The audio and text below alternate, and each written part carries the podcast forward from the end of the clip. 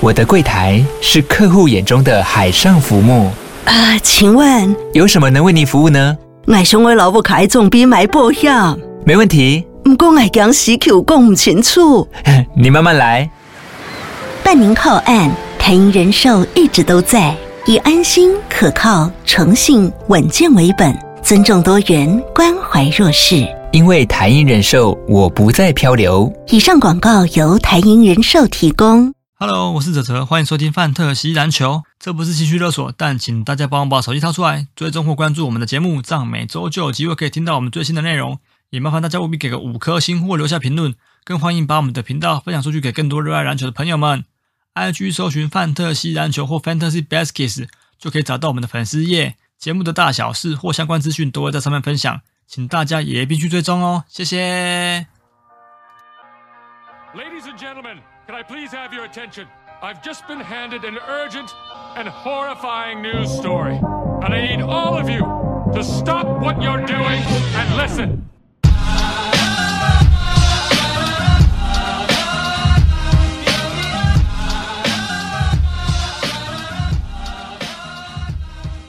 好，大家好，这里是范特西篮球 Fantasy b a s k e t 欢迎收听陈博台篮。我们频道都会在 NBA Fantasy Game 以外，另外录制分享台篮、亚篮或者是欧篮消息。不过呢，我本身还是会以台湾篮球为主，尽力提供大家不同的观点还有讯息。收听陈博台湾微博不听中文你就难博。大家好，我是北屯卡宾斯基长辈。今天呢，我们要来总结一下上周两个联盟的一些赛事的状况。那其实上周我其实有提到了啊，就是说。呃，接下来我大概会用一些比较偏向主题式的或专题式的方式来尽量做一些探讨啦。好，就除了赛事的一些回顾之外啊，好，希望能够再提供不同的面向跟呃，对于这个呃从旁观察的一个角度来看这些赛事啊，希望得到一些不同的呃，不管是启发也好，能启发什么我不知道，但是还是有机会了啊。那又或者是有不同的看法啊，这一些这个面向啊来探讨这一现在的台湾篮球的一个现况哈。好，那呃，其实上周的比赛哈，就是这个两个联盟，呃，T One 的部分比赛是比较少的哈，上周只有两场比赛。那工程师在上个礼拜，哎，对不起，不是工程师，那个 Plus League 上个礼拜的比赛就是比较多一些哦，就是比较恢复正常式的这个呃这个安排赛事了哈。诶，好，所以这样的话，我们先来看一下，就是有关于上周哦这个 Plus League 比赛的部分哈。诶，这一次 Plus League 比赛哈，在这个第七周来讲的话，我大概有注意到两个问题哈。那首先第一个问题，我们在上周我其实有简单提到一下，就是克星的问题哈。那这一次大概就要来讲一下哈，这个主题哈，就是相生相克哈。他梦你勇教练团的爱恨情仇，竟然还不是球员的爱恨情仇哈，是教练团的爱恨情仇。呃，为什么会下这个标题哈？最主要是大家去。呃，回想一下，就是上个礼拜这个呃勇士跟这个梦想家比赛结束之后，哈，这个梦想家是赢球了，没有错哈。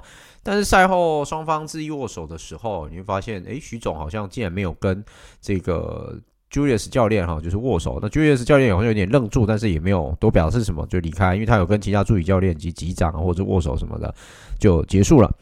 上个礼拜我有讨论到这个问题嘛？好，还是还是上上周好，就是有关于新北国王的这个 GM 哈，这个毛家恩有提到，就是说，嗯，Julius 教练很没有水准，或者是他很没有礼貌哦，就是在这样比赛有非常多在辱骂他们的选手啊，然后又或者是说赛后啊没有这个尽到哈，就是应该要握手的责任。那其实上次我有提到这个问题啊，就是说，其实，在 NBA 的赛事当中，他不见得每一个教练都一定会去做这个事，他也没有这个必要性。或者是呃这个呃所谓的成文规定或不成文规范一定要去做，这基基本上来讲就是一个基于礼貌的行为而已哈。好，那但是为什么会刚好在这两队啊，其实又特别有话题性哈？因为其实刚好礼拜天的这一场比赛啊，十二月十一号这场比赛，因为中间过程又一度波折哈，波折最主要是那个联盟规章的问题哈。我想大家应该知道我在讲哪一件事情，就是张东宪那个莫名其妙的四分打到底是怎么出现的哈。呃，不过因为联盟有规章，那联盟规章也写得清楚，所以我觉得这个地方我们就不要再去多智慧，再多讲太多，因为当时联盟规章就是这样嘛。那条文本来就是需要拿来做修正的，好，所以说，呃，这个条文修正啊，或者是这个规章的修正，我想 Plus League 他们应该会再去做一些呃调整吧，哈。好，所以这个大概是上个礼拜我想一个比较大的一个问题哈，就是说第一次看到 Plus League 在看那个重播哦，重播判决的时候会花这么长的时间哈。那最主要花这么长的时间的一个原因，是因为裁判在思考要怎么去做这个判决，这是第一个当下的问题。第二个问题是，呃，裁判跟联盟的这一些制服组人员，好，就是工作人员或者是赛务人员，他们要去想一下，就是要怎么跟所有现场的球迷做交代。哦，那。恰好，因为现在台湾都是走所谓的主客场制，那这一波的进攻是落在了主场张宗宪的手上去做了这个进攻。那这个这个进攻的停止端是一直到张宗宪被吹了那个犯规之后，好停止的，好才停止下来的。那诶才会造成了后续这一系列的好这一些问题，好才会造成后续这一系列问题哈。诶，所以这个就是为什么后来会出现这么特别的状况了哈。当然有很多媒体大哥哈，或者是大姐们哈，就写了这一些新闻报道，就是说这种什么特殊规章啊，怎么会有夸张四分打还是什么的哈啊？我想可能还是都跑体育线了哈，可能还是要先去理解一下有关于这个所谓 Plus League 的规章到底是什么。反正他们都已经上上线了嘛，对不对？好，就大家可以去理解一下了哈。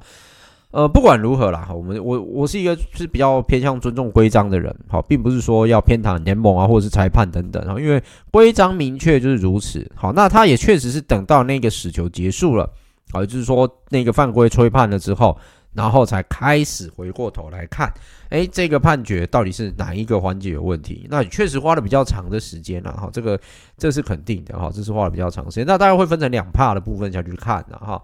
好，所以呃，上周大概比赛当中有一个小插曲，就是在这一段，好，有有一个这一段的插曲，哈。好，那其实不管是他梦啊，或尼勇啊，我都刚好也不是说这两队的球迷啦，哈。他梦或尼勇的教练团到底是有什么爱恨情仇？是觉得这个是一个蛮有趣的一个问题，哈。嗯，有球迷在 Plus 一个讨论区里面有提到啊，是因为上一场那个梦想家的 Julius 教练先没有礼貌在先。好，在台中的时候，并没有去跟他握手什么的哈。啊，为了这一点，我其实才有跑回去查证，好，就是再跑回去看了一下那个当天比赛的画面。哈，诶，我发现不对啊，他还是有跟他就是类似像击掌的方式，只是说许晋哲都没有正眼看人家而已啦。哈，所以如果好像假设我们今天要讨论礼貌的这个问题的话，那应该是在许晋哲身上，好像看起来是比较稍显没有礼貌一点。当然，我们不能这样去批评一个。教练啊，因为教练他们可能都有他们压力。就我刚刚我前面讲的，我前面周数有提到的这个致意的问题，或者是赛后礼貌性的握手问题，这个他没有成文规定，他也不是所谓的一定要做，好，他也不是所谓一定要做，就基本上意思有到就好。那基本上在篮球比赛都会有啦，就是说只要是这种国家级的赛事啊，或者是邀请赛啊，又或者是职业赛啊等等。其实他都应该会，甚至友谊赛应该也都会了。只是说这个状况确实是有趣的哈。呃，而且这里还有一个状况是什么？因为我后来总整了一下哈，就是 check 了一下，呃，从开季到现在为止，哦，这个勇士队跟梦想家总共出赛了，呃，对战了三次哈。这三次当中，两次是在台中，哦，就是梦想家的主场，那梦想家都输掉嘛，对不对？哈，那第三次是在勇士的主场，那这次是勇士输了。也就是说，相生相克。当然，还有一点就是，呃，目前来看，我们双方在主场都讨不太到便宜。去年季后赛其实第一轮的时候就可以看到这个这个状况了嘛，对不对？哈，呃，不过勇士还是在去年季后赛的时候略胜略胜一筹，最主要队上有一些这个。呃，经验更资深的人，我觉得这还是有一些帮助的啦。哈。好，所以其实是相生相克，包含双方的队伍，包含球员在对方的主场，他们其实都有办法，球队啊都有办法在对方的主场，好算是投得顺风顺水的哈。那又或者说可以在对方的主场拿下胜利哈。好，所以说呃，以这两个对战组合来看，其实有越来越多的激情，哈，算是有一点在塑造一些所谓的世仇型的对决。那因为毕竟 Plus League 是一个新的职业联盟，今年是第三年而已啊。那倘若我们走完这十年哈，那你梦他勇这个爱恨情仇会不会延续下去？我觉得这个是值得观察。当然，我们说十年确实团对台湾人来讲都还好远的事情，那不不是这样讲的嘛，对不对？职业运动它的可爱之处跟它的呃价值之处就是在这里啊。经过长年累积下来。你才有办法去塑造出这一种可能有宿这个宿命的对决，或者是世仇的对决啊。特别是现在的主客场是很明显的、显著的，好，就是显著的，那就会变成未来可能就是这个，如果我们体育记者再用心一点的话，你就可能可以去塑造一件事情嘛，对不对？台北跟台中之间的对决，现在不是在讲选举哈，就是在讲这种体育赛事，我觉得这是一个很棒的话题性啊，这是具备话题性的一点哈。呃，当然，现在大家好像比较 focus 在教练团上，我倒是觉得这两队的教练团都是在总教练比较有戏啦。哦，总教练上是比较有戏哈，所以就是说这一个总教练与总教练之间爱恨情仇，感觉好像是从新北国王那一趴延伸到了台北富邦勇士这边，然后跟我们中部的梦想家有一些算是有一些这个呃礼节上的冲突了哈。呃，为什么要这样讲？最主要是因为我上次看到球迷有在讨论这件事情，但是好像也没有。就是说，Julius 教练也并没有说真的没去跟他那个呃握手致意的哈。为什么我还真的回呃，除了十二月六号那场比赛啊，我十一月十三号那一场我也有回去回溯啊，就是最后的那个画面。诶，那场比赛呃，勇士队哈，他勇士大胜的哈。这个勇士啊是一百零八比七十五狂胜嘛，因为那个礼拜梦想家状况不好。好，那狂胜的情况之下，Julius 教练也是有去示意。那接下来就十二月六号这一场，领先二十六分，最后被大逆转这样，他还是过去跟他示意。好，这两场都在梦想家主场，然后梦想家输了。Julius 教练有过去这个，就是他们还是双方教练都有握手。但是在这一场十二月十一号这一场，我就很纳闷。好，可是因为收音的部分，在赛事的收音，其实我是并没有听到 Julius 教练可能有一些出言不逊对那个勇士的球员。好，就是没有那个新北国王的 GM 所讲那个状况，我是没有听到，一半就是麦克风没有收到，或者是他关掉也有可能，I don't know。好，但是这也是有一种可能性存在。好，那你说梦想家球员在打球是不是有比较粗暴的动作，或者是一些比较呃不理智的动作？我这样看下来，其实基本上都还算是比较合理跟呃比较合合理的范围内。呃，我插个题外话，我今天看那个澳洲 NBL 的那个精华哈，就是那个有一个选手，那个我那两队我突然忘记是哪两队了哈。呃，总而言之，好像是那个博斯野猫吧。好，那他们在罚球的时候哈，罚球，那罚球不是都要卡位抢球吗？哈，你知道那个罚球之后球送出去，这双方在卡位哈，那个卡位的方式就像在打架一样啊。不过双方也没起冲突啦，好，双方是也没起冲突。好，那又或者是。呃，NBL 其实常常有时候也会看到，就是一些你严扣完对手，他还是怒瞪对手的事情发生。这个其实，在欧美世界篮球，我们是蛮难看到好。就是一种呃宣示自己的那种，嘿，这个实力啊，或者是这是我的地盘啊，我的主场之类。我觉得这是一个很棒的激情。那台湾好像有些时候对这一点是不是比较不能接受？我不，呃，为什么会这样讲？是因为我在这场比赛当中，其实，呃，这一类的。比较你说有挑衅的动作倒是还好，好，那但是为什么会导致最后所谓总教练没有握手这件事情，我其实是有一点呃不能理解。那当然，因为赛后记者会其实没有没有看到赛后记者会他们的访谈是什么哈，所以我就没有办法再去追踪这件事情。因为赛事结束之后转播也就结束了嘛，哈，它不会再延伸到赛后记者会哈。好，所以说简单来讲啊，在。这个这一 part 啦的部分，我觉得这个是从新北国王上一次跟这个呃梦想家交手之后所延伸出来的一系列的一个问题，其实蛮有趣的。好，那在这个问题当中，竟然是反而是富邦勇士的教练总教练啊，主要是总教练并没有去做握手示意或击掌示意。哦，这一个爱恨情仇，我觉得会一直延续下去到接下来的一个对战，好，会延续到下面的对战。那下一次两队的对战哈，我看一下，今年来讲的话，目前今年度是已经没有对战了哈。我这这次不怕是利格赛事有一些安排蛮特别，因为我等下讲的第二个主题其实就是我一直在找他们的对战哈，但是都没有找到，待会我们再来讲哈。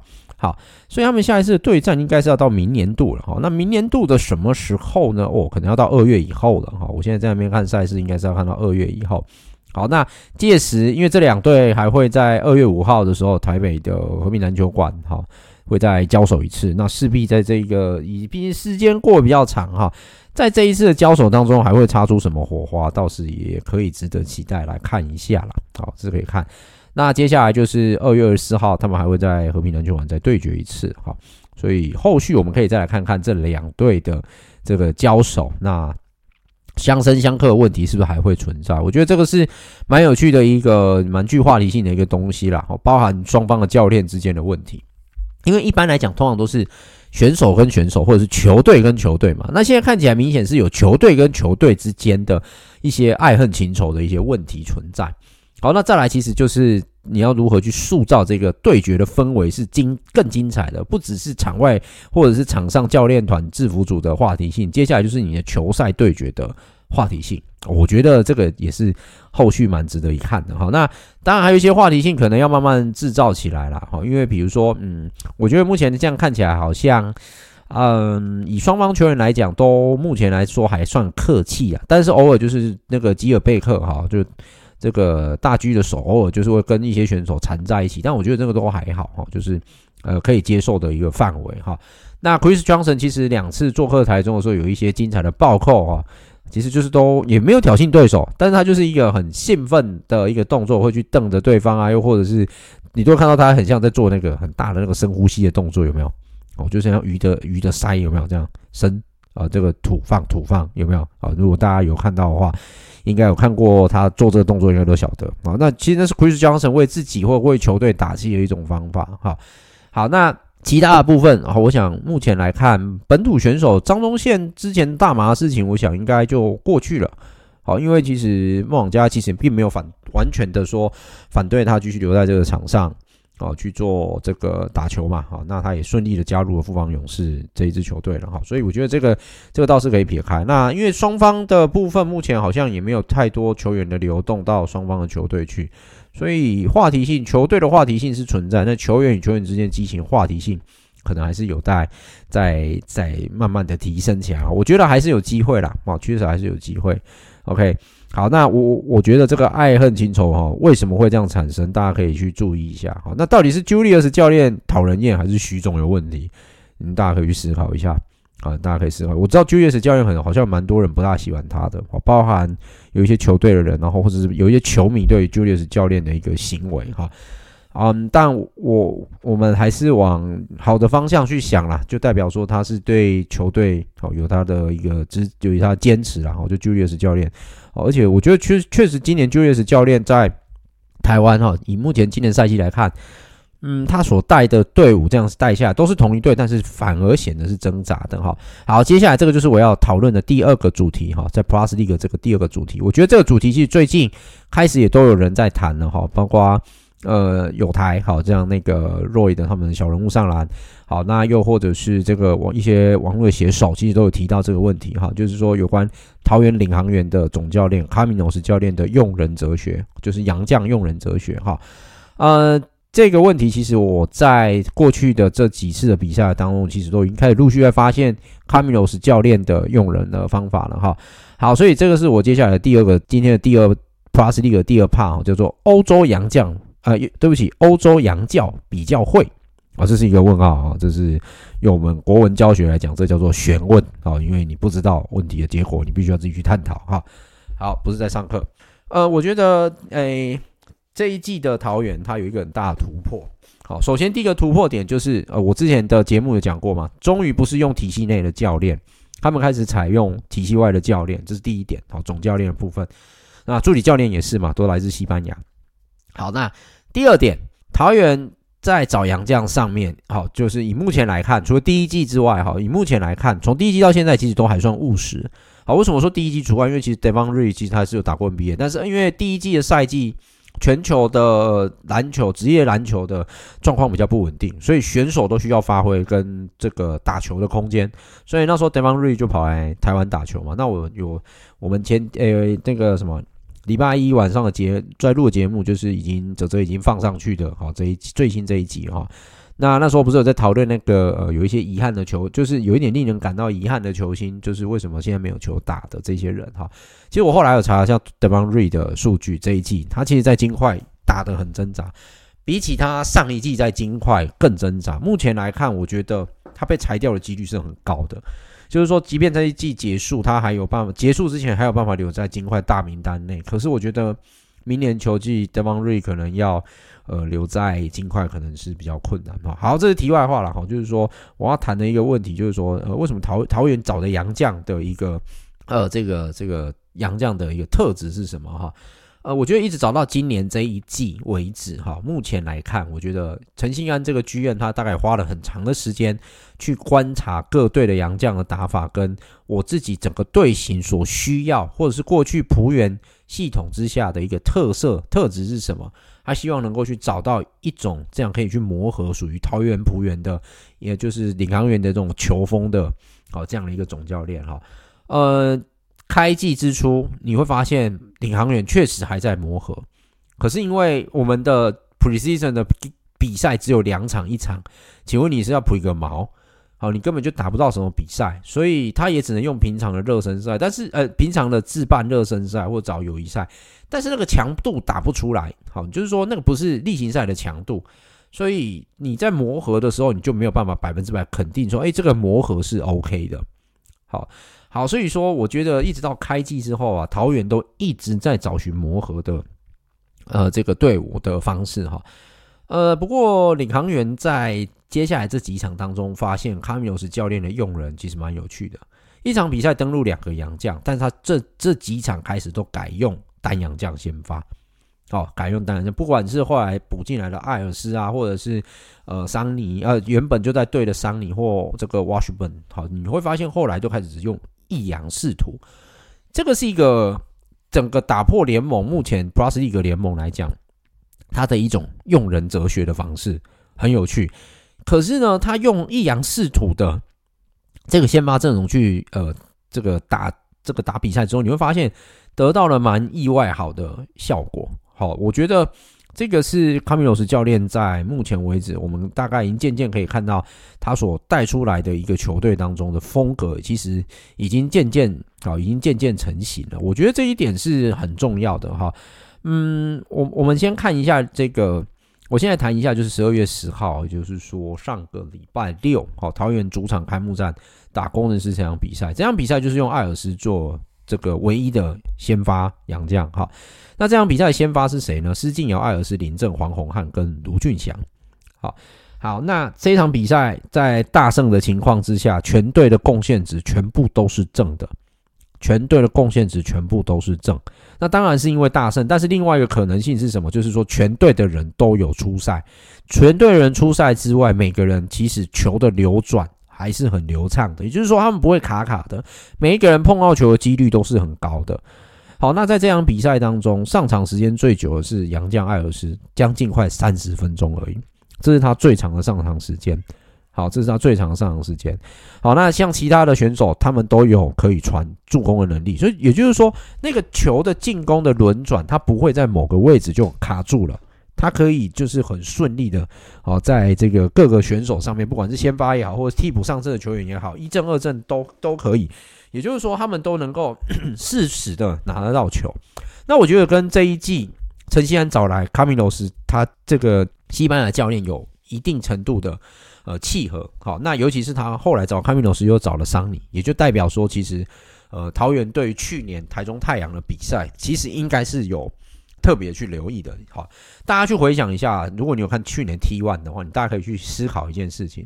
去年 T one 其实太阳队后来还补进了 Anthony Tucker，好，Anthony Tucker 过去在 Plus League 的时候，他其实是一个极致粘球的一个外籍选手，这一点大家自己都晓得。长球他都是一球在手，希望无穷。那他当然三分是很准，这个我们是不不会去否认的。可是常常进攻端就是到他的手上之后，诶，那个。球就不再流转，那它变成它硬打掉，它变成它硬打掉之后，这个球那个整个球队的流畅性就不够。如果你硬打掉，你进了就算，可是你不进之后，又变成对方反反击的机会嘛，哦所以这个是最大的问题哈。可是像去年 Anthony Tucker 被钢铁人裁掉之后，他到了台中太阳，他接受他从板凳出发这个事实啊，然后接下来第二个重点就是。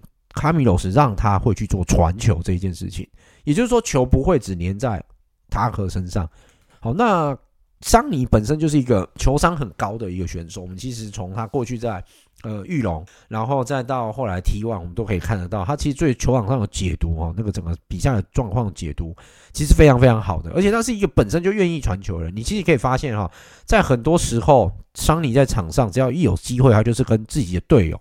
再讲说，哎，那个位置应该到哪里，跑到哪里哈，这个位置可能比较好，或者是去做一个简单的讨论，告诉他你应该怎么跑，然后在哪个位置可能会比较适合你。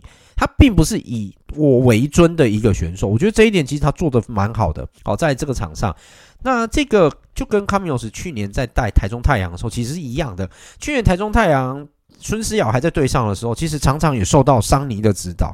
所以其实去年孙思尧在球队的呃有些时候不管是替补也好，或者其他时候也呃在场上也好，其实你会发现孙思尧是知道他要做什么的。我觉得这很重要。好，就后来当然卡米诺斯教练是被领航员挖走了嘛。好，那现在在领航员目前正在慢慢的去成功的看到他对于这支球队的一个执教的功力是什么。好，那也慢慢的把他们的队形完完全全的给。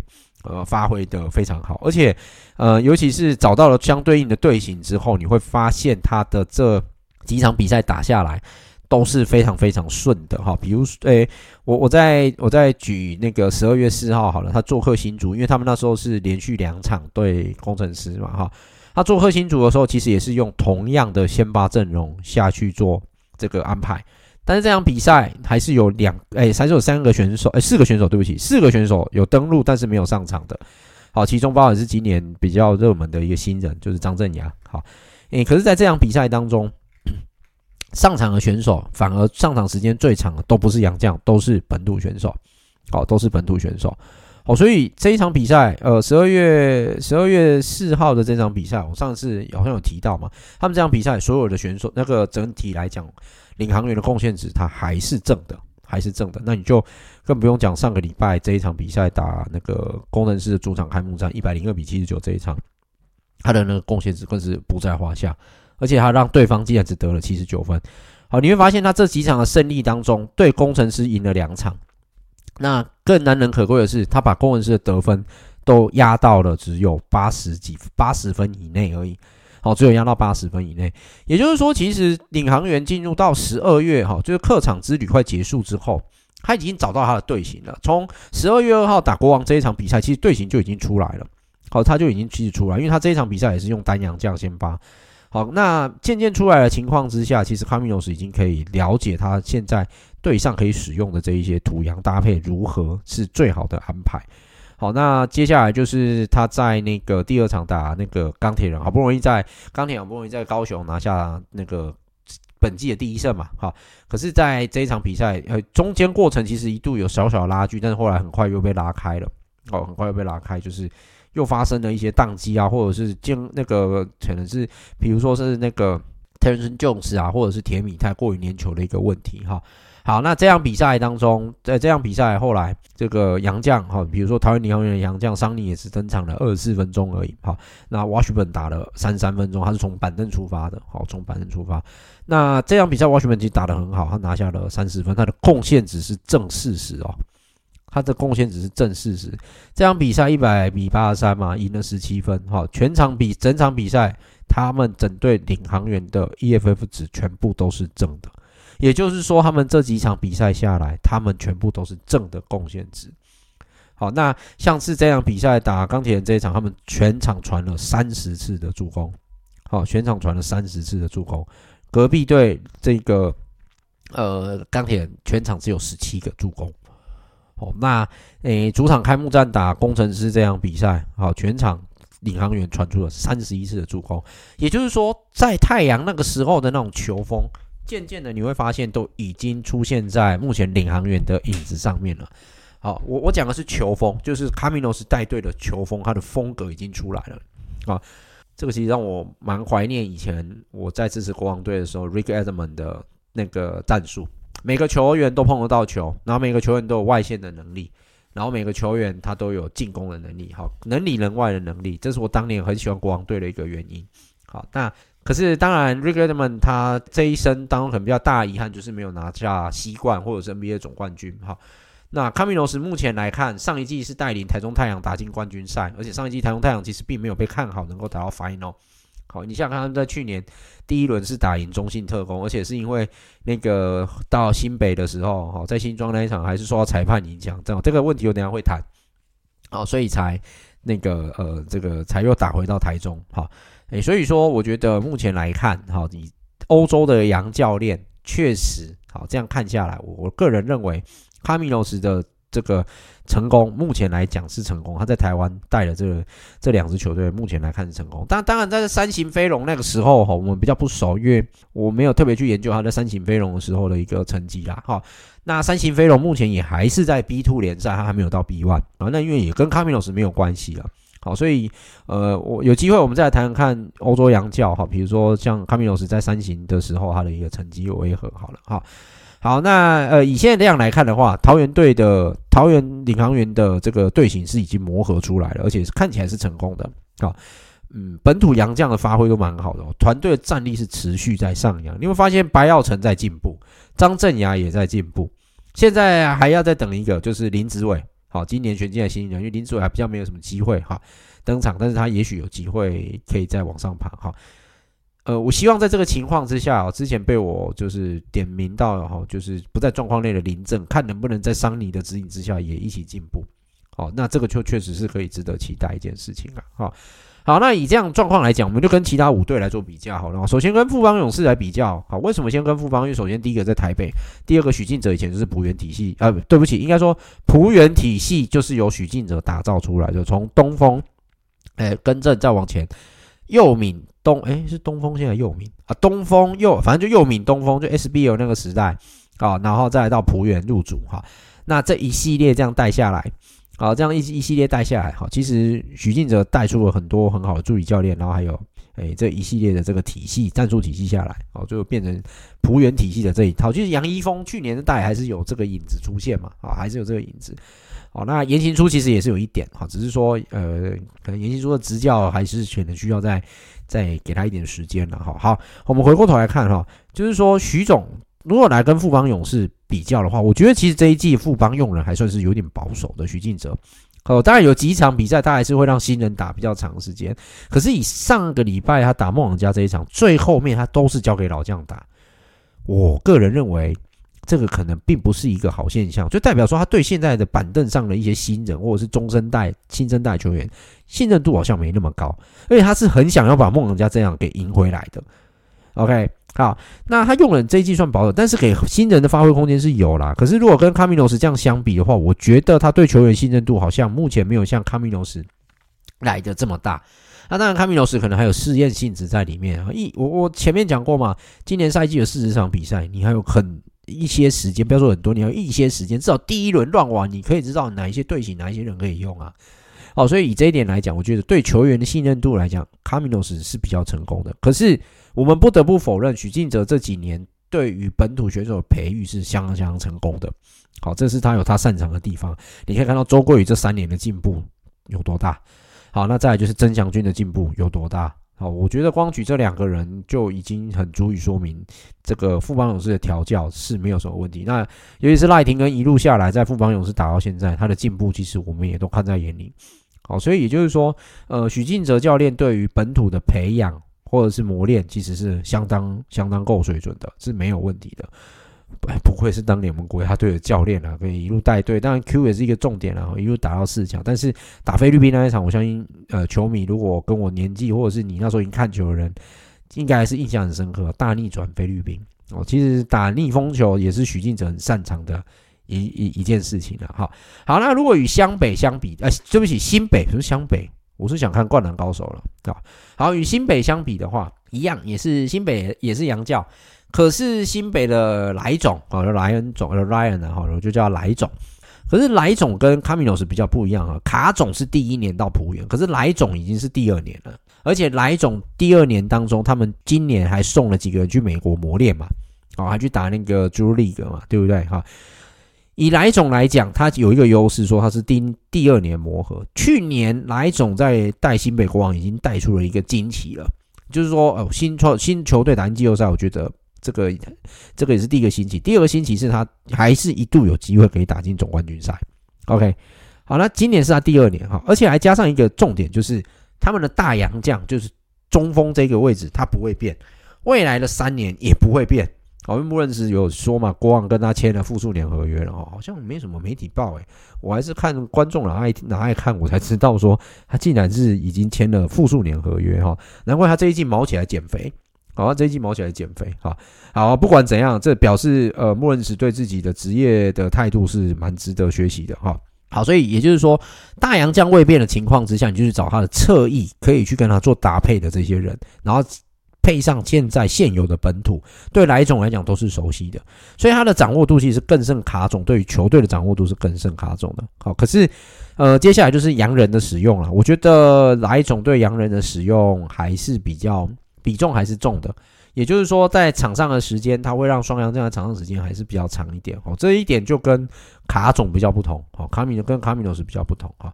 嗯，不知道是不是美国教练跟欧洲教练来讲，哈，跟欧陆的教练来讲，他们的那个思维模式是比较不同的啊。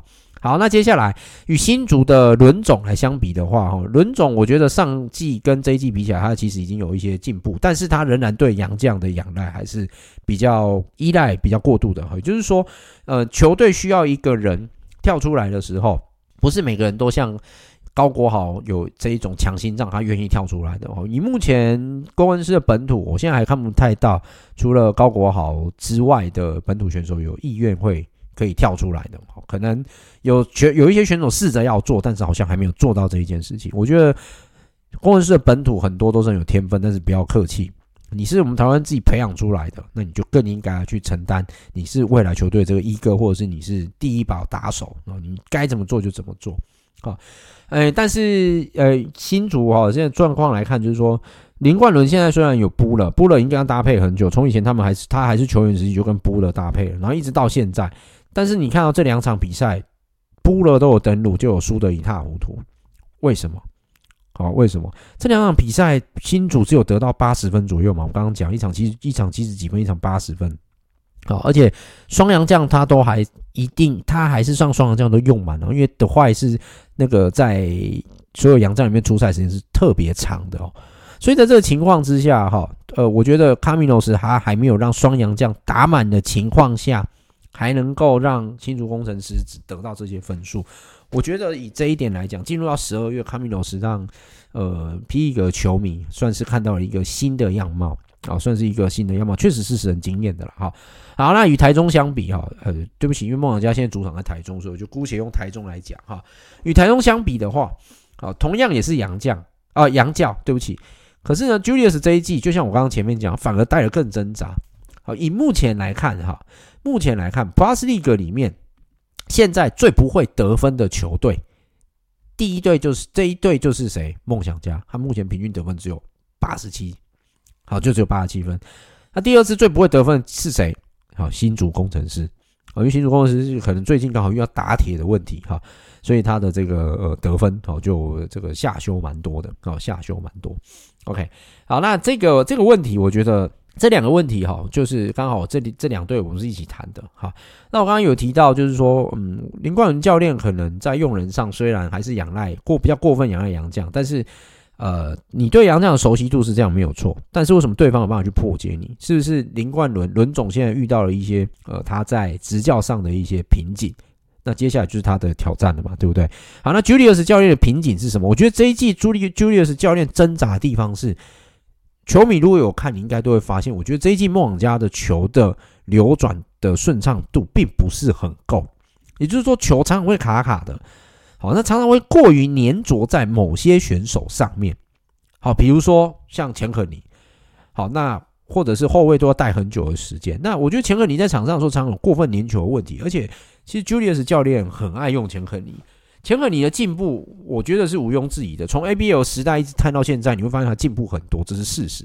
而且每年大家都像跳三阶、跳三阶这样进步。今年钱可尼在防守上是真的进步更多，可他在进攻上这一季真的是蛮普通的。我坦白讲，好，那我刚刚讲的就是说，梦想家的球的轮转是不顺的，所以他们目前平均助攻，好，平均助攻数在联盟是垫底的，他得分就垫底了，助攻也垫底，所以这其实是相对应的。他全这个助攻只有十六次，一场比赛四八分钟你只传十六次，诶，好，一场比赛四十八分钟你传十六次，这个是不是太少了一点？好，所以我其实觉得今年 Julius 教练反而更挣扎。那我前面的提这个几周都有提到一个问题，就是我观察到，因为梦想家每一季都在换洋人，他除了大 B 这一季是没有换之外，就是连续两季找到一个高中锋嘛，对不对？可是你看他在侧翼型的或锋线型的，一直换，一直换，一直换，那导致这些球这些洋将一换，呃，Julius 教练就必须要再让他去融入到他的团队里面。好，接下来就是本土的选手部分。这一季梦想家在选秀上是还放弃的哦，他是没有补进任何新人的，结果打得比有新人的球队还要挣扎，你不觉得这很吊诡吗？好，所以呃，我个人认为这一季的 Julius 教练确实是很挣扎，而且可能真的就是所谓的合约年，好，可能是合约年哈。那你会发现卡那个，对不起，你会发现朱朱总在这一季不仅挣扎，而且。呃，他他目前这样看起来，就是好像还得到惹人厌哈的一个状况哦。就我倒是觉得，Julius 教练可能要去思考一下：第一个，是不是要改变一下你的先发阵容；第二个，你的战术是不是应该要再去做一些转换？也就是说，球的轮转让它更顺畅啊，然后呃，难以让林俊，比如说林俊杰，就让他回归到控位，好好去分球。好，那呃，比如说像吴永胜的使用时间，你是不是可以再去做调整，或者是吴松蔚使用时间跟钱可尼这三个选手在场上的轮轮替，他的使用时间要更多。简浩明明就是一个很好用的射手，可是他都从板凳出发，那我觉得这个没有关系。可是从板凳出发的时候，有些时候关键时刻他有时候不在场上，这蛮奇怪的。梦想家这一季放眼望过去的前锋后卫，其实都有很好的选手，但是目前来看，周伯成到梦想家根本就像是蒸发了一样，看不到。好，那第二个卢冠良过去在 SBL 玉龙的水准，在这里目前还看不到。好，那你可以说这两个人是因为新进球员正在磨合啦。哦，但是呃，简浩去年来到现在为止，他的功用这么好用，你为什么不让他多在场上，关键时刻放他投？去年季后赛他就投，就是已经投出令人惊艳的一面啊。那像上个礼拜天这一场也是一样啊。Julius 教练应该要思考一下了。好，好，那与高雄相比哦，高雄相比，我觉得也是洋教，但是 Mori 教练就非战之罪嘛。因为首先第一个，呃，高雄钢铁人在开季就一大堆一大堆状况 trouble 嘛。哈，那呃。制服组一直在努力把这个伤害压到最低，但目前来看还是有一些几分的挣扎了哦。虽然好不容易开胡了，可是杨将过于粘球问题还是存在了哈。所以莫瑞的教练，莫瑞教练，我现在还没有办法跟这个卡米诺斯教练之间来做个相比，因为我目前只有给他一个非战之罪。上半季如果莫瑞教练能够把钢铁人带到有四成胜率的话，那严格来讲，我觉得他这样是成功的。好，四成胜率就好了，四成胜率，上半季四成胜率，他严格来讲就成功了。好，好，所以巴斯利格在上周啊，我就是这个总结下来两个主题啊，跟我给各位做一个参考了。好，那个相生相克，我们可以继续看下去。好，他梦你勇之间的爱恨情仇到底会维系多久？好，那第二个就是刚刚提到的哈，是不是欧洲洋教比较会的这个主题，大家可以去思考一下。好，那我这边再补充一点好了哈，就是说刚刚提到朱总的。他这一季所带领的梦想家为什么进攻都很不流畅？刚刚有提到那个助攻数偏少嘛？哈，领航员在找到了队形之后，他目前助攻数是全联盟最高的，一场比赛可以传出二十五点五七次助攻。第二多的就是谁？富邦勇士二十二点七八次。第三多就是新北国王，好，就是二十一次，二十一点六次。工程师跟钢铁人都落在十九次，好，都落在十九次。好，那是不是相对的会在战机上反映？还没有个说准啊，因为就像我讲，因为那个桃园领航员在开机的时候其实打的并不是那么理想。可是我说的，因为我们的 preseason 是普一个毛，你看不太到那个实质的这个战术的演练的效果是什么？我觉得 precision 的问题，未来可能这个联盟可能要再去思考一下了哈。不过以目前这样来看，目前前三名确实都是助攻数超过二十的。这三支球队了哈，那打得风生水起的副防守是开季啊，好，原本打得不错，就现在已经掉到第三名，五胜四败嘛，哈，哎，球赛快进行四分之一，我们还是可以继续看下去，好，我们可以继续看下去哈，这个呃，以市场的比赛来讲，我觉得还有蛮多可看性的哈。好，领航员现在第二名，第三名是勇士。好，那钢铁人目前是最后，可是钢铁人平均场均助攻也是有到十九点多次。可是因为钢铁人一个问题就是在于这个土洋之间的磨合，然后还有洋将对于本土的信任度不够的问题。好，这个都是未来莫瑞教练在上半季要做这个调整的一个部分呐。好，那我相信莫瑞教练以他的经验来看，应该不甚难呐。好，应该不甚难。好。好，接下来我要总结 T one 第八周的一个赛事了哦。T one 第八周的赛事，那因为 T one 第八周只有两两场赛事了哈。那这个主题哦，我觉得还是有一些重复的问题啊，他们还是不断在发生这个问题哈。呃，T one 这一次的主题，我们要探讨还是裁判的问题。好，裁判的问题。那其实以 T one 的裁判来讲的话，哈，他的资历都是没有问题的，这一点我们是可以肯定。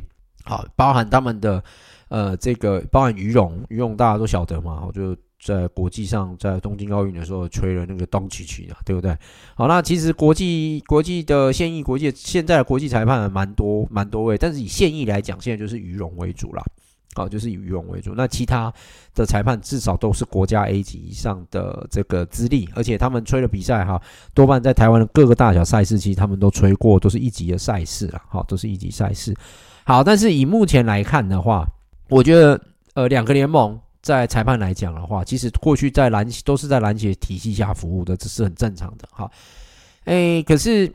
因为 T one 我讲，他很多都是直接从 SBL 拉上来，所以包含首席顾问王仁生教练，哎，王仁生老师哈，王仁生老师其实是那时候我去参加裁判课程的时候老的主讲的老师之一啦。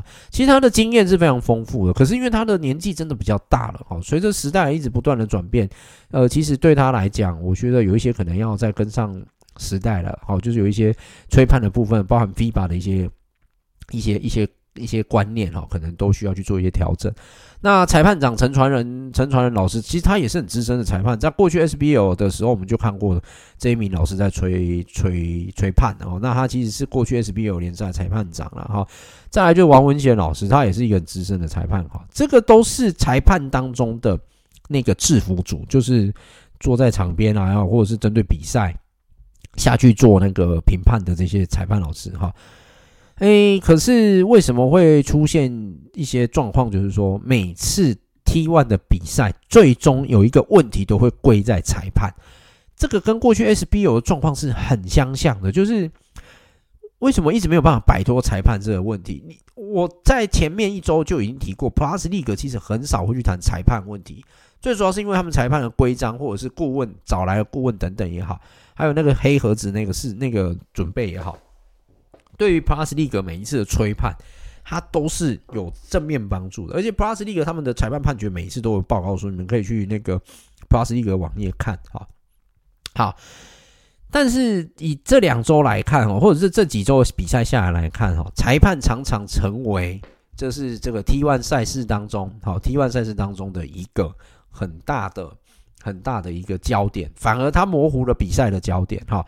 首先，我们先来谈一下，就是礼拜六的这一场比赛，好，就是英台啤对台南猎鹰这场比赛，上半场打完，怎么会就是呃哈校园会带队撤退比赛场馆？好好，这个是我额外延伸出来的问题。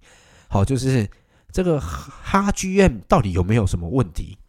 好，GM 哈哈 GM，不管你要取哪一个都可以，他永远都是比台啤所有球员更抢戏的那一个人。我觉得第一个问题哦，你不是库本好吗？你不是达达拉斯独行侠的老板，OK？好，过去库本就是一个很有戏的 GM，他就是一个很有戏的老板。好，以前在台湾就小牛的时候，他就是一个很有戏的老板啊。那以目前这样来看，T1 常常都被 GM 给模糊了比赛的焦点，这是常见的。第二个就是裁判也常常去模糊了比赛的焦点。那裁判模糊比赛的焦点这件事情，都是由这一些 GM 或者是其他的呃相对的球员啊或什么的所提出来的。那为什么不能针对这个问题下去做解决呢？好，接下来就是 GM 的问题。其实张树人有讲嘛，哈，张树人就是他原本是那个。中信的 GM 然后那这一季现在升上来当做 T1 的秘书长啊，他就有提到，就是说现在 GM 是不能随队的啊，就是不能坐在场边席，但他们是可以坐在场边看球啊，他们还是可以坐在观众席上看球嘛，我就跟 NBA 那个其实都是相像的哈。可是呃，以目前这个状况来讲哈，这个 GM 哈哈 GM 哈，在上一次在高雄巨蛋比赛的时候，他也是你在观众席上，你为什么可以去对裁判指指点点？这是一个重点。好，那接下来就是上礼拜六这场比赛。好，那当然球队受到裁判影响是在所难免，裁判本来就比赛当中一个部分。可是你在比赛第一节剩五十七，诶，五十七秒的时候，你率队退席，啊，你再回来打，啊，后来台啤输成这个样子，那请问一下，到底这一笔账要算谁的？现在这不是究责问题，我现在谈的问题是，这个东西都是 T1 赛事场产生的案外案的影响，什么时候才能够解决？不管是 GM 也好，或者是哦，或者是裁判的问题也好，这什么时候才能解决？上个赛季大家记不记得那个呃海神的剧院哈，那个李总跟那个 Charles Garcia 不是在那边互呛吗？这也是莫名其妙，为什么你们剧院都要去抢话题呢？啊，为什么剧院都要抢话题？上季台中太阳汪卫杰也发生过啊，啊，为什么这些问题都不会发生在 Plus League 上面呢？他们一样，GM 团队都坐在场边啊，可是你有看过 GM 团队常会变成比赛当中的主轴或焦点吗？没有啊。哦，没有，我觉得 T1 在这些案外案的影响，哈，赛事才是你的主轴，你这些案外案影响是不是能够去解决它？我觉得是 T1 应该要去思考的一个问题吧。好，裁判这个问题一直以来都是 SBO 衍生上来的啦，这些裁判老师也都在 SBO 吹了很久，什么时候能够？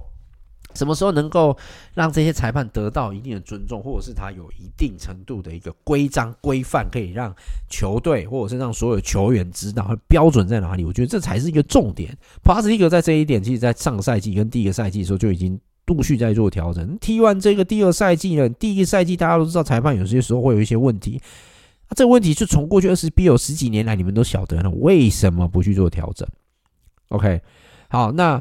我我觉得这个问题大概就是取决于联盟要怎么去面对了哈。那为什么说裁判到底有没有问题？因为第二场比赛很精彩嘛。因为礼拜天这场比赛，猎鹰跟那个海神这一场哈打到二 OT 嘛。然后这场比赛其实没有人看好猎鹰会赢嘛，连赔率都一样，赔率都赔率那个什么猎鹰赢是超高的了哈。那个这个就不用讲了哈。但是最后打二 OT 的时候，那。最后，胡龙茂在读秒阶段，好像没有发现时间，所以他也没有出手，然后就吞下这样败仗，好就吞下。而且那个那波进攻其实是有时间的，哦然后胡龙茂都没有人提醒胡龙茂。这一场比赛很妙诶，这场比赛为什么都很妙？嘉耀的体育馆的位置就已经不多了，这场比赛入场人数是一千零五十一人啊，场边都没有人提醒胡龙茂要出手吗？这让我想起当年我们去打二零零六年淡江大中杯的时候，我们的学长也是在。我们那场对修平，我印象很深刻。十六抢八的时候，对修平就只落后一颗，好，就只落后一颗。呃，结果那时候已经在倒数了。结果我们学长那个时候，因为他毕竟是我们主力，然后也是射手，他被对方那因为那时候修平先发五支，里面有四支的假三校队哈，他被对方的主力算是 double team 哈，那球也传不出来，但是他的能力本身是好的。我们在倒数跟他说：“哎赶快出手，时间不够了。”好，结果他好像都没有听到，那结果就错失了三分球的出手，那我们就错失有可能追平的机会，好，有可能追平的机会。好，那场比赛我印象蛮深刻。然后我学长结束说：“哎，怎么没有提醒我说学长，我们已经喊破头，喊破，喊破哦，你还是没听到。”我说：“那我可能太专注了。”我学长就这样提。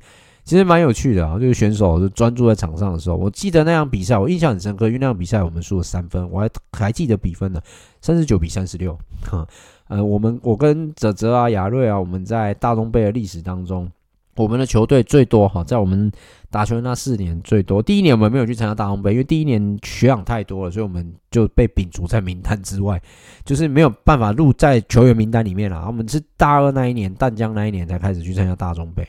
好，那大二、大三、大四，呃，大三那年大红杯被我搞掉嘛，就是正在赢，一路赢，赢了一点五场，然后还被淘汰，妈的，这个永远难忘哈。然后接下来就是第四年大红杯也是一样进到十六，哦，那八强的在十六抢八的时候，诶，我我们十六打八的时候也是遇到老对手啊，遇到那一年的冠军哦，就是明道中文，好，所以也是我们的老朋友、老对手就输了，我说印象蛮深刻的哈。好，那再把话题拉回来，就是说。呃，其实这场比赛，胡龙茂最后出手没有出手也是一个关键哈。那可是呢，这一场后来 GM 哈，这个海神 GM 也是对裁判颇有维持，他或诶、或者还还是那个他们啊，他们教练也有提到，就是说好像裁判是比较偏袒猎鹰这边的哈。好，讲到这边，总归一句，T1 一定要去把裁判的问题哈做一个讨论，至少上半季解决不了，下半季看能不能。解决，又或者是在过年之前到过年之后的这一段时间，看能不能讨出一讨论出一个所以然来。否则，我个人是认为这个会对 T one 的影响非常非常的大。好，这个会对 T one 的影响非常非常的大。OK，好，那这个是 T one 这礼拜我准备的主题，其实就只有准备裁判还有 GM 的问题。那我觉得 T one 的赛事的内容，嗯，呃，这个部分大家各有公平啦。好，但是呃，我个人认为上周这两场比赛，第二场是很精彩。那第一场这一场英雄对猎鹰的这场比赛，我认为台啤的剧院影响很大，裁判是一个部分，但是台啤的剧院他已经影响到球员的情绪了。我觉得这是一个很严重的问题。好，这是一个你你自己想想看嘛，你就你就想一个问题就好。如果今天台湾在打直棒的时候，然后那个台湾职棒这些队伍居然在那个休息室里面靠腰总教练或靠腰场场上的裁判，那你觉得他妈这些球员不会受到影响吗？然后打到一半就是说全部回来，从外野全部叫回来，内野全部叫回来，不大像话吧？对吧？OK，好，所以呃，总的来说啦，哈，总的来说这个呃，我还是希望说。不要不要去影响到选手了，好，那 T1 自己要去衡量一下了，好，T1 自己衡量一下，OK，好，那这个以上是这个礼拜一的有关于这两个联盟哦的一些讯息还有观点跟看法啊。那据悉这个礼拜呢，桃园云豹的比赛，好，在礼拜五就要开始了，好，那据悉这礼拜德光豪我会回来哈。所以大家可以去看看主场的德光豪我的比赛的赛事喽。好，那这个礼拜 T1 是首次有周间的，可是它在礼拜五来就是周末了。好，那这个 T1 的话还是维持到，哎，对不起，Plus League 的话这个礼拜是没有这个礼拜二、礼拜三的赛事的。好，这但是个人因为今天录音时间是十二月十四号，算是花了一点时间，哦，比较呃比较晚哈。那这个礼拜 Plus League 比赛也是六日两天，下个礼拜才有周中的礼拜二，好，下礼拜才有周中礼拜二。好，那总而言之，哦，就是这礼拜的专题，那希望各位可以去参考一下，哦，那可以去想一下，诶，有关于教练的部分，或者是我们谈谈的裁判的部分，啊，如果有任何问题，请欢迎粉丝专业私讯。那我们今天就到这边啦，谢谢大家，拜拜。